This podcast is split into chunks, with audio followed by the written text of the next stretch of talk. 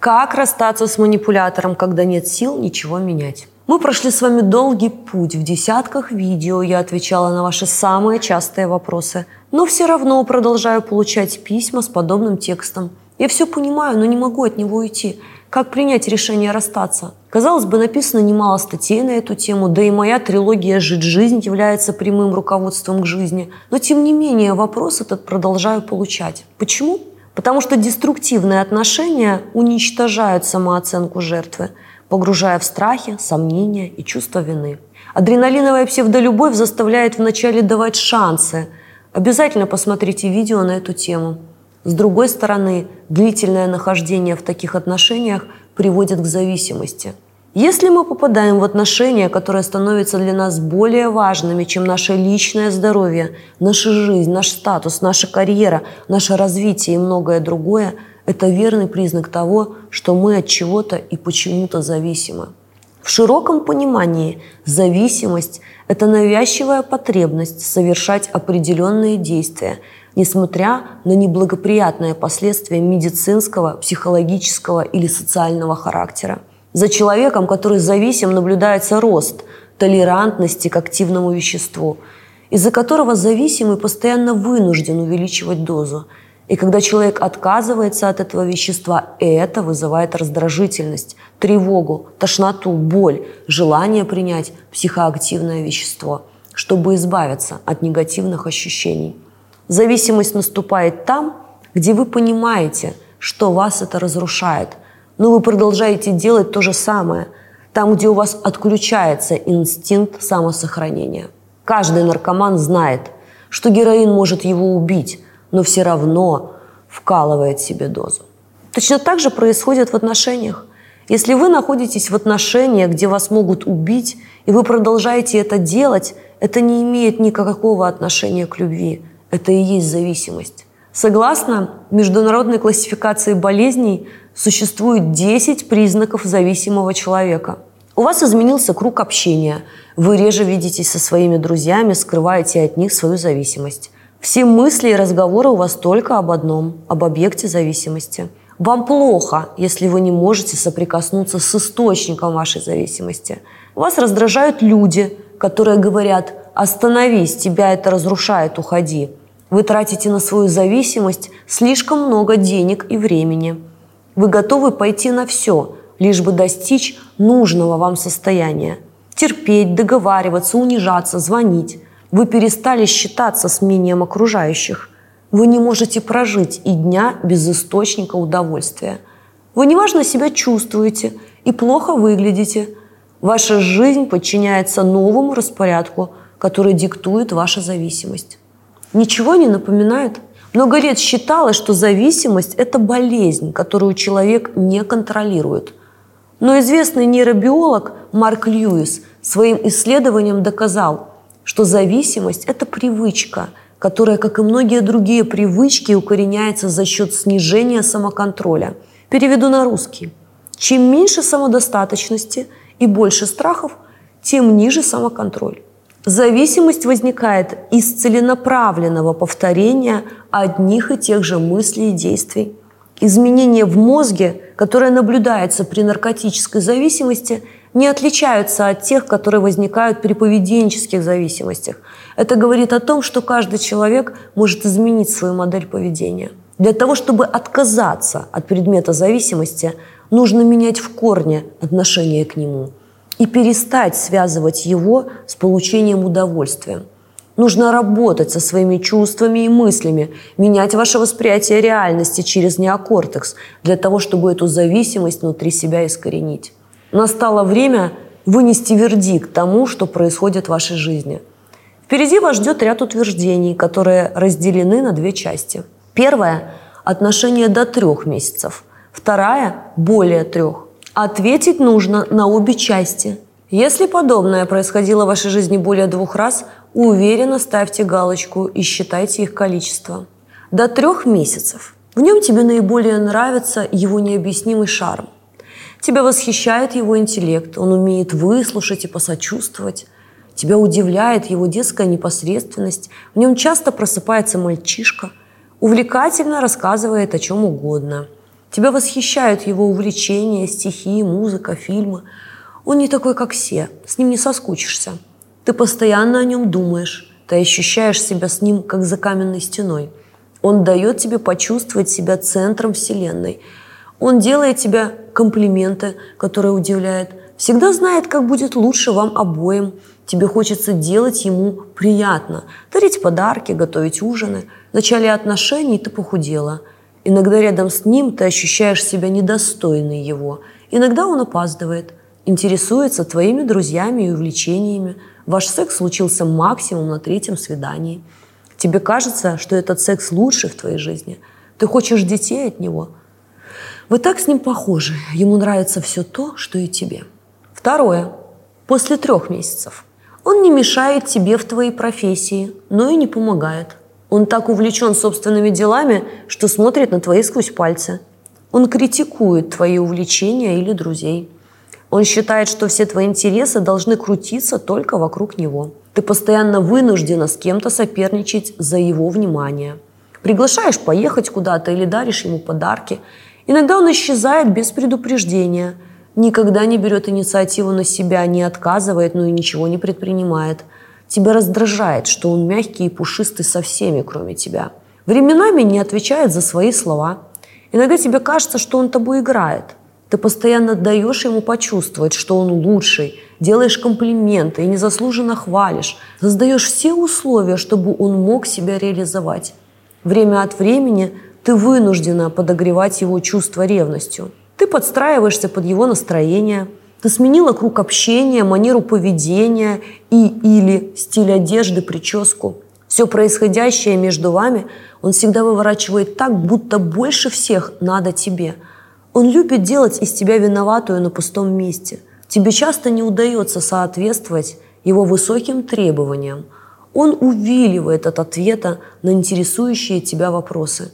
Тебе не нравится в этих отношениях, что он попадает в истории – а тебе потом расхлебывать.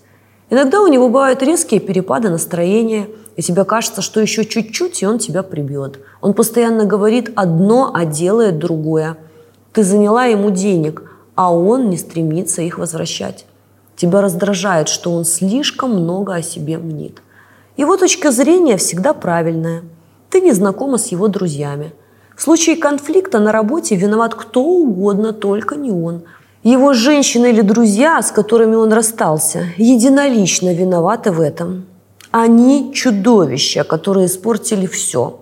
Тебе абсолютно непонятно, в каких именно отношениях вы состоите. Кто ты ему? Любовница, подруга, знакомая, любимая, невеста? Периодически он пропадает на несколько дней под предлогом командировки, занятости или болезни.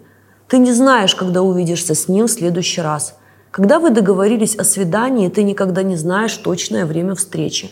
Загляну под вечер. Иногда ты не можешь увидеть его в течение нескольких дней и не знаешь, где он.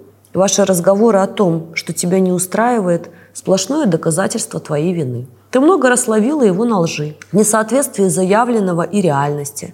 Например, у него дорогая одежда, но живет он в скромной квартире. Или наоборот, дешевая одежда, которой не соответствуют аксессуары – или он говорит о том, что он любит чистоту, но дома полный бардак. Во время общения часто ты чувствуешь себя виноватой. Именно ты не уделяешь ему должного внимания, не звонишь, не пишешь смс, а он исчез лишь потому, что не чувствовал себя нужным. Тебе не удается обсудить ваши отношения толком. Все попытки поговорить он сводит на нет. Меня беспокоит, что мы стали слишком редко встречаться, говоришь ты. «О, на тебе новая сексуальная блузка», – слышишь ты в ответ. Когда вы оказываетесь в компании, где есть другие женщины, тебе приходится конкурировать за его внимание. В некоторых случаях он может и вовсе забыть о том, что пришел на мероприятие с тобой. Вы редко занимаетесь сексом. Ты позволяешь ему в постели то, что не позволяла никому. Ради него ты отказалась от своей мечты – ты часто наступаешь на свое самолюбие, жертвуешь свободным временем, так как полностью берешь на себя решение финансовых или бытовых вопросов. Убила массу времени на бесполезное ожидание у окна. Ты боишься его потерять. Тебе кажется, что он самое важное в твоей жизни. Тебе кажется, что ты его недостойна. Ради него ты готова сделать поступок, нарушающий твою систему ценностей. Мнение близких людей стало тебе неважно. Ты стала плаксивой и употребляешь успокоительные препараты. Тебе хочется снять стресс алкоголем. Ты видишь его безразличие к твоему состоянию и проблемам. Когда ты плачешь, в ответ получаешь «не реви, ты сама виновата». Ты говорила с ним много раз о том, что тебя задевает в его поведении, но он продолжает делать то же самое. Вот мы и добрались до конца утверждений. Их в списке всего лишь 75, а продолжить я смогла бы дальше. Эти 75 утверждений составлены на основании истории жертв, которые пришли в мою жизнь в консультациях и письмах читательниц. Женщины разные, а история одинаковая – все 75 пунктов присутствовали в отношениях практически у всех. Настало время вынести вердикт происходящему в твоей жизни. Хочу напомнить, что вердикт – это безэмоциональное решение в отношении какой-то ситуации. Если в твоем списке набралось 25 «да», то такие отношения находятся в пределах нормы, но при условии, что большинство пунктов относятся к первой части – до трех месяцев. Если же 25 взяты со второй группы после трех месяцев, можете смело отнести себя ко второй категории. 25-50 – это серьезный повод задуматься над отношениями, в которых вы состоите. Все мы по чуть-чуть манипулируем друг другом, и потому не стоит считать, что все истории в духе «он ко мне относится не так, как хочется» – это манипуляция. Конечно, женщине в таких отношениях тоже плохо, но это не манипуляция – а просто связалась не с тем. Потому что далеко не каждый кому-то безразличен нами манипулирует. Если же цифра 50, то вы в большой опасности. Настало время бежать немедленно. Прямо сейчас пересмотрите видео «Последствия отношений с манипулятором». Если все 75, каждый день нахождения в таких отношениях наносит психике глобальный вред. Мое личное мнение, что при 40 пунктах нужно принять решение расстаться – особенно если он продолжает делать то, что вы просили не делать. Кому всего перечисленного выше недостаточно, напоследок дам еще один тест. Выберите поговорку, которая, на ваш взгляд, характеризует вашу пару. Лишь бы какой, ну мой, игра в одни ворота, вся жизнь – игра, женщина – это существо, недостойное называться мужчиной. У хорошего мужа всегда жена виновата, любовь зла, полюбишь и козла – чем бы дитя не тешилось, лишь бы не плакала. Мягко стелет, да жестко спать. Какой муж, такая жена. Бьет, значит любит. Из всех предложенных поговорок только одна сигнализирует о конструктивных созидательных отношениях. Какой муж, такая жена. Отношения между мужчиной и женщиной – это всегда двустороннее движение. Понятно, что недопонимание бывает у всех, но оно не может быть постоянным. Напомню, что безусловная любовь, то есть без условий, имеет право быть только в отношении собственных детей. И то стоит пофилософствовать на эту тему. В отношениях безусловная любовь разрушительна. Она часто становится причиной зависимости.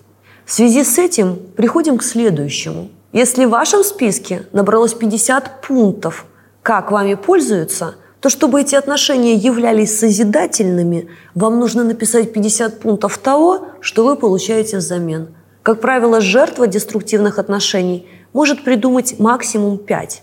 Я его люблю, таких, как он, больше нет. Я уже столько прошла. Секс и еще хочу детей. Каждый из этих пунктов только подтверждает, что вы зависимы. Больше этих пунктов написать не может никто. По крайней мере, я таких не встречала. Иногда пишут больше, но при ближайшем рассмотрении выясняется, что последующие являются вариацией первых пяти. Если в вашем списке 50 галок, и вы уже взяли ручку, чтобы отстоять право на свое счастье с манипулятором, у вас глобальные проблемы. Если и после этого вы не закончили отношения, у меня плохая новость. Ваш инстинкт самосохранения перестал работать. Вы не выйдете из этих отношений без помощи специалиста. Немедленно записывайтесь на консультацию. Потому что если не обратиться к специалисту, то выйдете из этого ада после того, как потеряете очень много, включая карьеру, физическое и психическое здоровье. И, скорее всего, мучитель уйдет первым. Я не являюсь сторонником того, что дно для того, чтобы оттолкнуться. Я верю в то, что каждый может быть счастливым. Когда научится делать эффективные выборы для своего будущего. Признать, что тебе нужна помощь, это намного лучше, чем отталкиваться одна. Обязательно посмотрите видео «Любовь или зависимость. Как вернуть себе себя». Напоследок скажу, агония временна, а свобода постоянна. Подписывайтесь на канал, ставьте лайки, пишите комментарии. Благодаря им я знаю, какие темы вам интересны. Боритесь за себя, вы достойны быть счастливыми.